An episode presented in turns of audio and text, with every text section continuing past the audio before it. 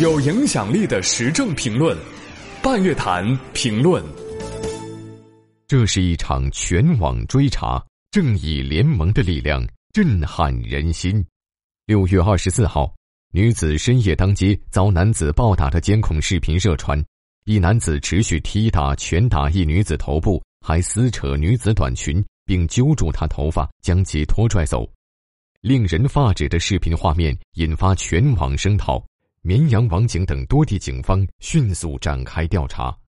二十五号，大连公安发布警情通报称，经核实，视频事发于六月二十二号凌晨一时许，大连甘井子公安分局华东路派出所辖区。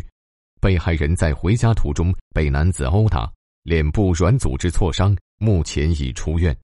在对暴力事件真相的追查中，公众力量自发组成正义联盟。关注调查始终锲而不舍，从绵阳网警今晚不睡，若有线索，请发于此微博评论区开始。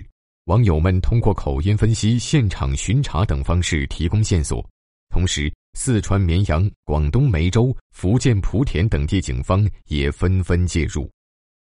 一时间，从网警到网民，从线上到线下。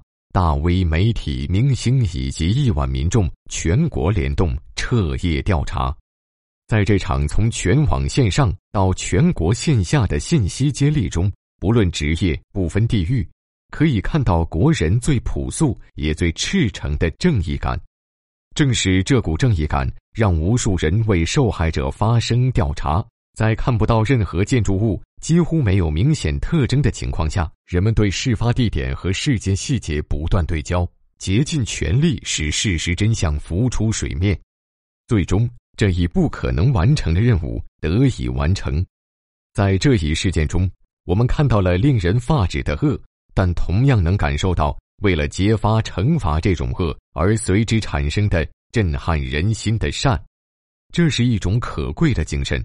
其中凝聚着人们对社会公平正义的高度认同，这是我们这个安定繁荣的社会必不可少的粘合剂之一。